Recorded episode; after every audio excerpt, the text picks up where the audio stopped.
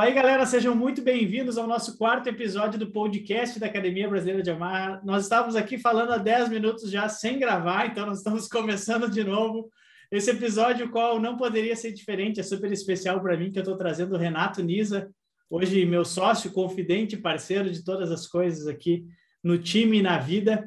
E eu abri uma quest de perguntas para a galera lá no Instagram para que você possa perguntar qualquer coisa que você quisesse saber dessa vida aí, dessa caminhada do Renato. E antes de eu chegar nessas perguntas, que, que vieram de todos os tipos e estilos, eu vou pedir para o Renato contar um pouco sobre a história dele, porque às vezes vocês enxergam uma coisa aí e é completamente outra aqui. Então, eu vou trazer alguns personagens da minha vida e alguns personagens do time para desconstruir essa imagem que as mídias às vezes trazem, que uh, não são tão reais e mostrar um pouco do ser humano aqui que está do outro lado e de tudo que a gente já passou. A caminhada do Renato, assim como a minha, não foi curta, ela foi longa e eu vou deixar ele falar um pouco para vocês de como tudo aconteceu desde que ele entrou no poker aí e até onde ele chegou agora e o que ele está planejando para o futuro. E logo mais a gente vai para as perguntas que a galera fez. Então, fala aí, Renato, seja muito bem-vindo e troca essa experiência com a galera. Opa, muito obrigado, Baruf. É, então, eu comecei muitos anos atrás, ali, né, 2007. Na época, entrei na faculdade alguns amigos jogavam home game, e assim como a maioria, Holden, né? E fui pegando gosto, pegando gosto pelo jogo e descobri que na internet tinha alguns conteúdos também, né? E comecei a pesquisar, comecei a estudar, percebi que eu poderia ter alguma vantagem ali se eu tivesse um conhecimento uh, acima do que o da maioria. E com isso eu acabei conhecendo também o poker online, né? Na época joguei em alguns sites até chegar no Poker Stars, que foi onde eu passei a maior parte da minha vida jogando. É, cometi muitos erros na minha gestão de carreira em relação a estudo, né? Que eu achava que eu estudava, mas eu não estudava de uma maneira tão efetiva, né? Não tinha ideia. E como eu tinha faculdade em paralelo, eu não, não poderia largar na época a faculdade para, por exemplo, entrar num time que até na época nem era, não, não existiam times assim, né? Igual tem hoje. E eu fui levando por conta, conseguia ganhar, era um jogador vencedor. E só que com o passar dos anos o jogo foi ficando mais difícil. E foi ficando mais difícil também porque eu não tinha esse, esse conhecimento teórico tão aprofundado, né?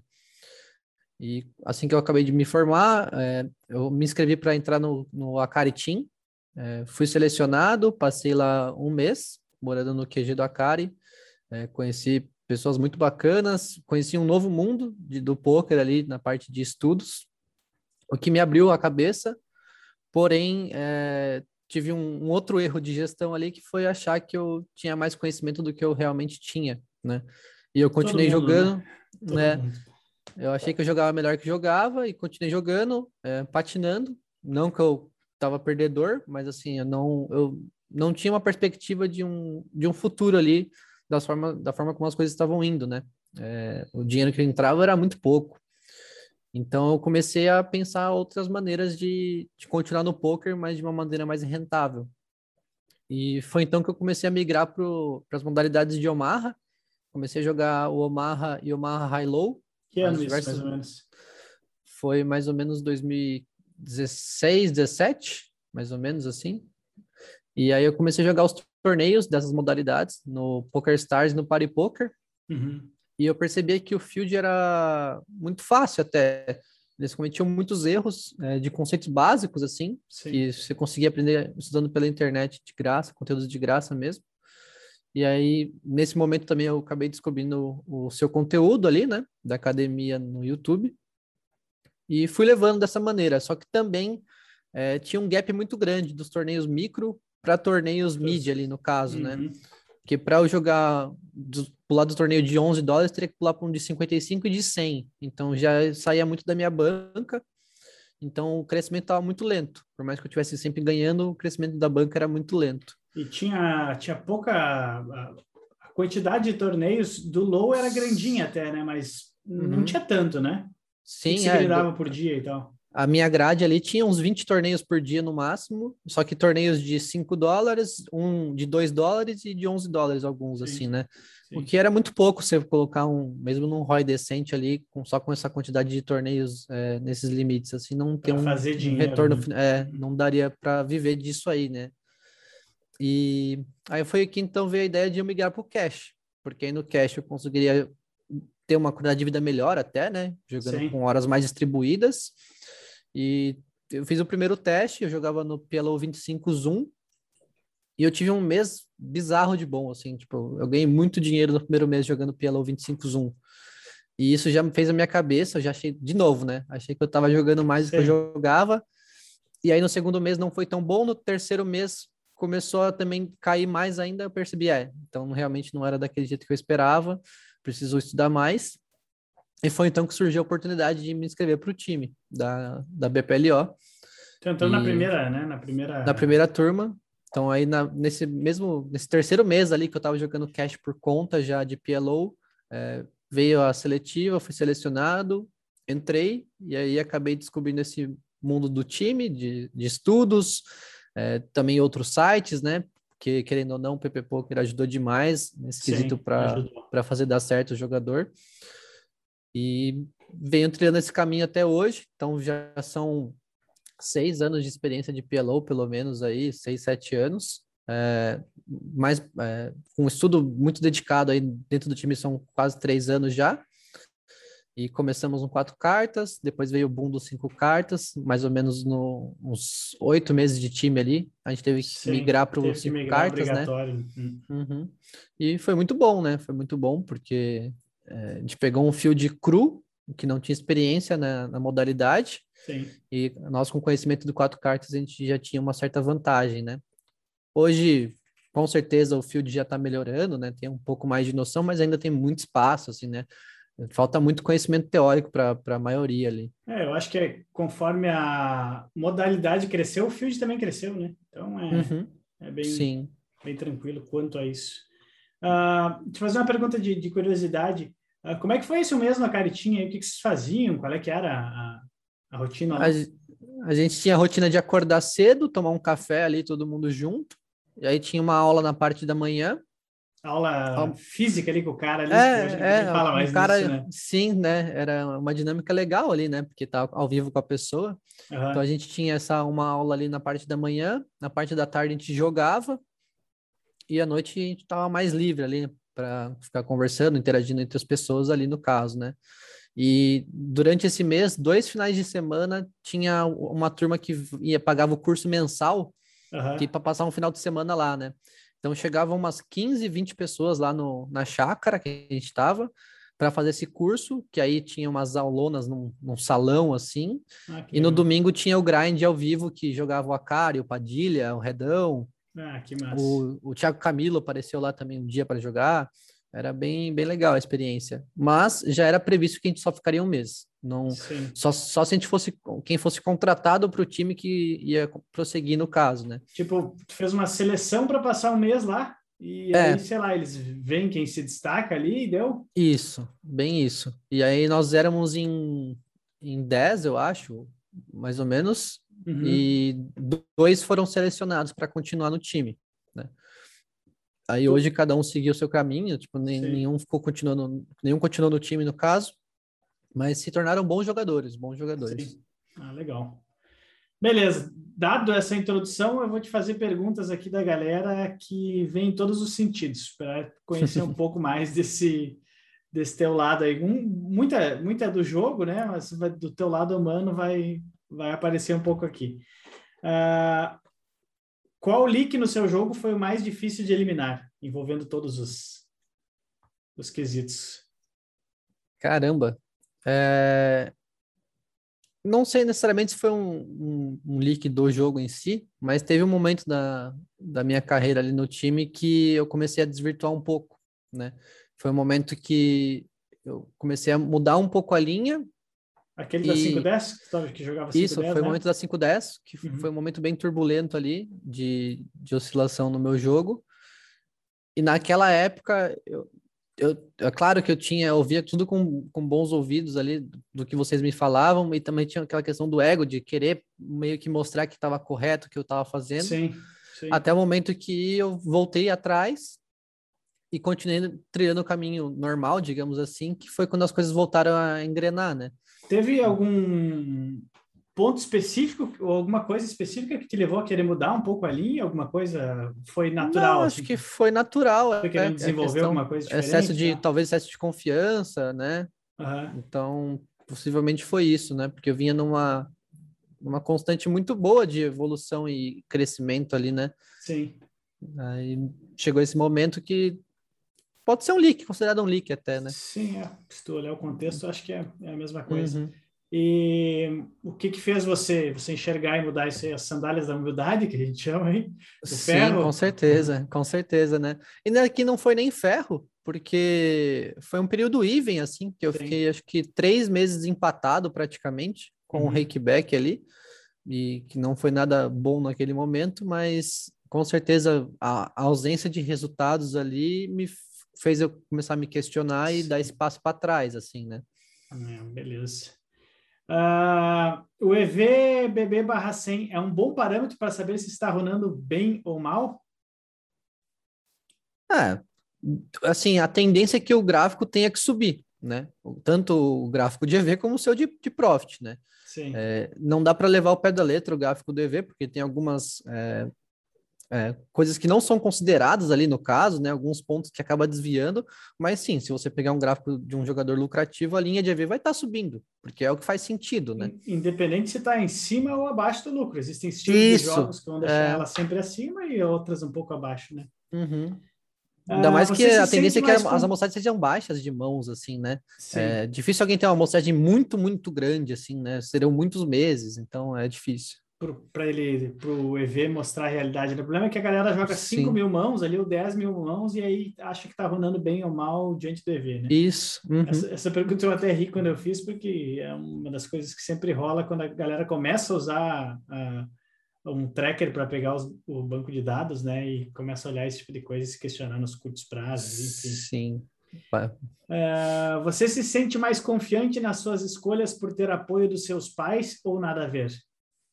Muito. É, eles foram essenciais para mim ali no caso. É, durante a faculdade, eles me apoiaram de eu jogar, porque eles viam que eu tinha um retorno financeiro, claro, né? Uhum. É, mas eles não queriam que eu largasse a faculdade para trilhar o poker. E mas depois que, que eu me dediquei 100% aqui com o time e as coisas foram caminhando, nossa, eles amam, né? Que eu me, me dou bem com o que eu faço, que eu Sim. gosto do que eu faço, assim, né? E esse apoio é, é muito importante. Chegou a, a exercer engenharia, não? Não, eu só fiz o estágio que eu precisava para formar, Sim. mas depois que eu me formei, eu nunca, nunca trabalhei na área mesmo. Só E foi jogo. Se enxerga hoje fazendo alguma coisa ligada à engenharia, não? Não, não, eu quero distância mesmo. Ah, o, que o que te ajudou na construção da sua resiliência? O pessoal já está já tá sabendo que tu é um Buda, viu? É, ah, eu acho que foi assim, esse caminho que eu trilhei mesmo dentro do poker, né? De, Aham. dos momentos de altos e baixos ali, né? De, de desses momentos que eu achei que eu jogava melhor do que eu, do que eu jogava e depois ter noção da realidade.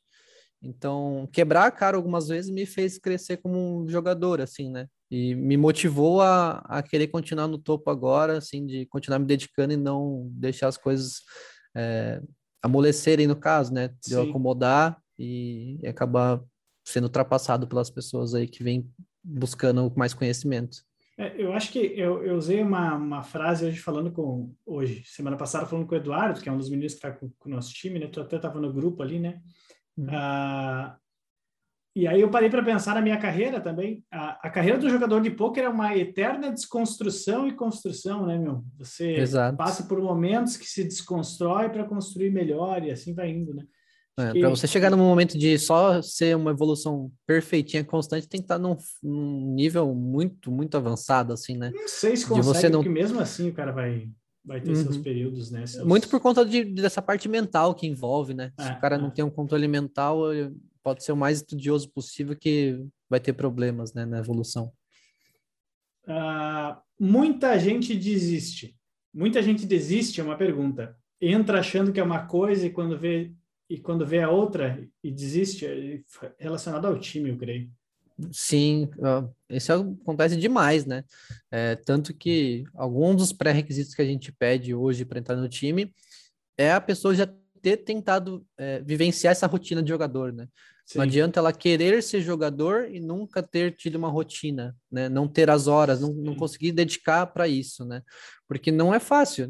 Tipo, por mais que a pessoa goste muito de poker, porra, ficar 10 horas por dia vendo poker é, é complicado, né? Não é para todo mundo, né? É, se você gosta muito de poker, mas não tem esse, esse perfil para isso, jogue como recreativo, não precisa querer viver disso, né? Sim, é, eu concordo plenamente. Acho que é, acho que é bem por aí. É, é, fica muito fácil do cara falar: ah, eu tenho oito horas para me dedicar para o time, dez horas para me dedicar para o time. Mas na verdade o cara nunca teve essa rotina, né? Então acho que vai rolar muito Sim. do cara entrar e ver que não é bem assim, porque querendo ou não, não nós, né? A gente tenta puxar a galera mais para a realidade possível, mas uh, existem bastante venda de sonhos aí. O cara acha que vai de uma hora para outra fazer as coisas funcionar, ou vai entrar no time e a gente vai ensinar uma fórmula mágica, né? Sim, e tem dois pontos muito importantes, né? Primeiro é o desgaste é, físico e mental, porque é uma rotina assim todos os dias, praticamente, né? Você não Sim. tem férias, você não tem feriado, todo dia a dia, né? E o outro ponto é que, principalmente no início, você não vai ver dinheiro não vai ver dinheiro substancial, assim, né? Você pode Sim. ganhar dinheiro? Pode ganhar dinheiro, mas que não vai mudar a sua vida, no caso, né? Esse dinheiro gordo ali tá mais para frente quando você conseguir escalar os limites mais caros, né? E as pessoas não têm essa paciência também, elas acham que vai fazer um mundo mágico, né? Que você Sim. começa a jogar poker e um ano você tá rico. Se fosse assim, todo ninguém trabalhava, né? Todo mundo jogava poker. É, bem por aí. Uh, acredita que linhas de rende mais aberto, com 40% 50 a 50% de VPIP, priorizando posições e pós-flop, podem ser lucrativas? Tu acredita que linha de 40% a 50% de VPIP podem ser lucrativas? Primeiro que a matemática não fecha, né? Para você jogar 40% overall, priorizando as posições finais aí no caso para jogar em posição, você teria que jogar quase 100% das mãos no botão e cutoff para fechar a conta, né? Porque Sim. você está em posição, né? Você não vai jogar os 40% lá do TG. Então já não fecharia essa conta, é muito difícil, né? Geralmente quem tem um range tão largo assim tem um range mais linear. Ele joga de todas as posições nas mesmas mãos mãos. e vai acabar se complicando. Então não tem como. O jogo ele é feito para isso, para você jogar mais mãos em posição e menos mãos fora de posição.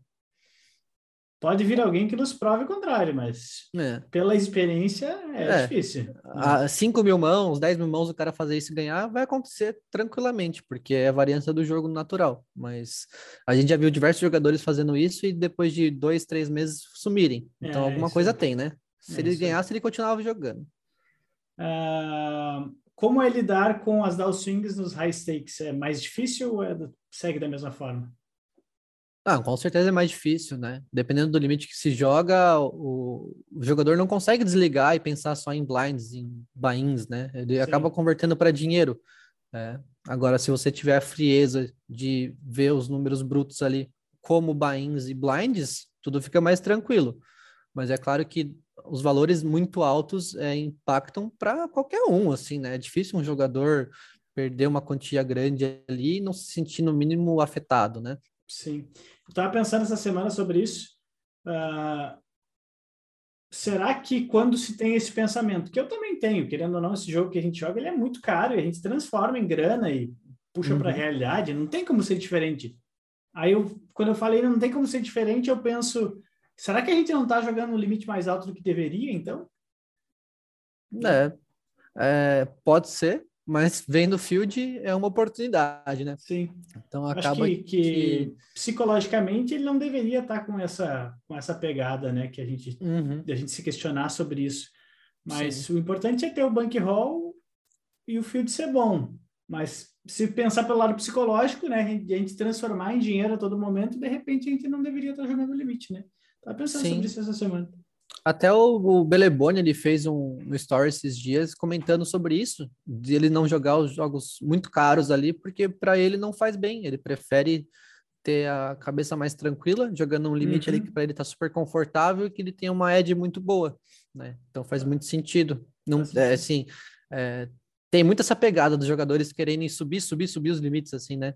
Sendo que se você fosse pensar um jogo de uma 5-10, é, até alguns anos atrás seria um puto de um limite.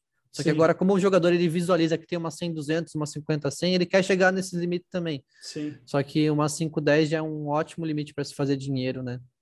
Próximo da realidade de muitos brasileiros, assim, né? Tipo, porra, dá para você ficar muito bem de vida. Ah, vem uma outra, uma outra questão vinculada a isso, né? Como não perder o valor do dinheiro jogando limites tão altos? Aqui acho que ele, ele quer perguntar, tipo, como você não pensa, pô, eu vou jantar um uhum. blind, né? Vou pagar uma é. janta, é um blind. E, a gente e, brinca e, sobre isso, né? Não, é complicado. Como não, não sair da realidade, assim, com, com, com um jogo tão caro? Primeiro é ter pé no chão, de, dependendo da sua condição financeira já, né? De ter a sua reserva financeira, fazer os seus investimentos, né? Porque o poker é um meio muito volátil ali, né? No caso, swings e tal e a gente não sabe até quando vai esse jogo, né? Não tem ideia do que pode acontecer para frente, então não pode Sim. pensar que vai ser essa mamata todos os meses para o resto da vida. Então não adianta sair gastando, achando que ganha esse dinheiro todo mês, né? Sem pensar no seu futuro. Então é. eu sou muito pé no chão nisso. É claro que esse ano eu acabei gastando um pouco a mais, justo por estar jogando esses limites, né? Mas mesmo assim eu não gasto quantias exorbitantes fora do meu padrão de vida, no caso. É, eu acho que é o momento de, de acumular e fazer acontecer para ter uma segurança futura, porque Sim. sabe, sei lá, o que pode acontecer, né? A gente vai continuar trabalhando para ficar no topo do mercado, mas uh, e os aplicativos, será que vão continuar? E se um aplicativo uhum. sair, vai rolar outro? Vai, você sabe, então, por mais que seja 1%, 2% de chances de acontecer alguns fatores externos assim, acho que o negócio Sim. é o cara ter uma saúde financeira, uma tranquilidade e pensar ali na frente, né? Sim. Uh, olha aqui, tá, tá, em sequência as perguntas até. Uh, uh, quais os tipos de investimentos que você faz? Eu invisto um pouquinho em cada coisa. Eu tenho ações, eu tenho fundo de investimento, fundo de investimento imobiliário, renda fixa, eu tenho criptomoeda, eu tenho alguns outros investimentos. Eu tento diversificar ao máximo para não ficar exposto a só uma coisa, né? Então, eu tenho um pouquinho de cada um aí. Tu chega. Agora é uma pergunta que eu vou te fazer teu conhecimento nessas áreas, tu, tu chega a buscar conhecimento para fazer alguma coisa, aquele conhecimento básico e segue o baile e deu? Tipo... Eu já cheguei a dar uma, uma olhada, uma estudada básica, é, eu acompanho os perfis maiores aí das mídias e tal sobre isso, para ficar por dentro de algumas coisas, mas hoje eu terceirizo tudo. Eu tenho um amigo ali que trabalha numa boa, boa. uma dessas empresas de gestão, então eu, ele que cuida para mim no caso. Eu, eu terceirizo porque demandaria muito tempo para mim para ficar estudando até naquilo, ter um né? conhecimento bom nisso, né? Ah. Então acho que não vale a pena, pelo menos não é, nesse tô, momento. Eu tô contigo também. Acho que, que o cara se dedicar a duas ou três atividades, eu vim fazendo isso ao longo do, do tempo muito, mas além de estressante, você nunca está com tempo livre, você sempre tem alguma coisa a fazer. Uhum. Uh, não, não adianta, eu acho que, que uh, cada vez mais a gente vai saber mais sobre menos, né? Se tornando mais especialista sobre alguma coisa e tem que, entre aspas, pagar outras pessoas para Sim. para fazerem esse outro papel aí, né? Para usar o tempo deles para ter essa expertise em outras que coisas. Que estão dedicados a 100% para aquilo, né? Então, provavelmente o, o, eles vão desenvolver muito melhor essa área do que nós estudando Sim. em paralelo, assim. Né? É.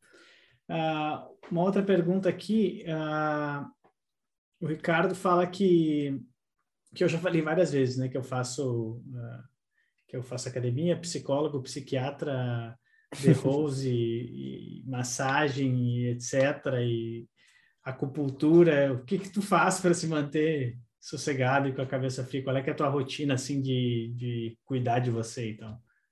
O que eu faço é me alimentar bem, academia e conversar. É, acho que conversar é a melhor saída para resolver muita coisa. E hoje eu tenho muitos amigos, tenho o Baruf aqui próximo de mim, então sempre que eu preciso eu troco uma ideia com ele e pôr para fora as coisas, perguntar, questionar e momentos difíceis ali, ter alguém para te apoiar é o essencial, né? Então, creio que isso já me ajude bastante a estar tá sempre focado e da melhor maneira para poder jogar ali. Parece fácil, eu queria fazer isso aí só, assim, tipo... Não que eu seja o mais comunicativo, né? Eu tenho problemas também em relação a isso, mas à medida do possível eu tento conversar e resolver as coisas. É. Uh, e para finalizar, não deixar o nosso podcast longo, que a ideia é a gente fazer 30 minutinhos aqui para a galera curtir. Uh, essa pergunta eu recebi uh, três ou quatro perguntas com o mesmo tema, que é você chegou onde você chegou, uh, que para muitos é um, um, um topo, né? qual é que é o seu objetivo daqui para frente com o poker? Algum perguntou com o dinheiro. Uh, qual é que é o seu, seu, objetivo de vida agora, de carreira e financeira? Onde é que você quer chegar? O que, que você quer fazer? O que, que você está procurando hoje, mantendo essa dedicação de estudo e instrução como você faz? É, o poker sempre para mim foi um meio, nunca foi o fim, né? Eu, eu, era um meio de eu conseguir dinheiro de uma maneira que eu gostava de fazer e com o potencial de eu ganhar muito mais dinheiro num curto, num curto espaço de tempo em relação, comparado a um trabalho normal, né? Que eu trabalharia Sim. o resto da vida para me aposentar, no caso, né? É, eu quero me manter dedicado e acima do, da média do field para continuar ganhando esses jogos mais caros, é, ter uma, uma grana boa aí de reserva financeira guardada, investida e tal, para ter uma tranquilidade maior. E, o fim, né, depois que eu conseguisse isso, eu não tinha muita ideia. Mas hoje, depois de, de entrar para o time e começar a ensinar e ter esse contato com o pessoal, é, eu, gostei muito. Então, eu me vejo tentando incentivar mais pessoas, ajudar as pessoas. Pode ser até não sendo poker, alguma outra área, mas tentar ajudar o máximo de pessoas possíveis aí. É claro, depois que eu já tiver me ajudado, né? Porque não, não, dá para é. ficar também eh, só ajudando os outros e não conseguir me ajudar. Então eu preciso é, dessa independência financeira, digamos assim. Era isso, tipo, passam-se alguns anos, você consegue uma estrutura financeira, uh, tá tranquilo quanto a, a, ao teu futuro e tal, e aí você pensa em, tipo, se aposentar? Ou, ou, o que, que é para ti se aposentar? Que, que tu, como é que tu enxerga é. isso? É, aqui na, na, relação a nós, né, é, não sabemos como é que vai ser mais para frente, né, como é que vai ser a proporção do time, onde vai chegar, a estrutura que a gente vai ter em relação a, a novos instrutores ali, no caso, que, que podem suprir nosso papel, que aí liberaria um, um bom, bom tempo na nossa vida, no caso, né, que eu poderia dedicar, sei lá, algum projeto social, não sei, tentar ajudar algum amigo para algum outro projeto paralelo, não sei, não tenho ideia ainda, mas ainda tem um, um bom caminho pela frente, né? Tá até chegar nesse bom ponto. Eu tô com 32 para 33, farei 33 em Vegas. Ah, maravilha. Haverá comemorações. Haverá comemorações. Podem ser grandes dependendo dos braceletes. Sim.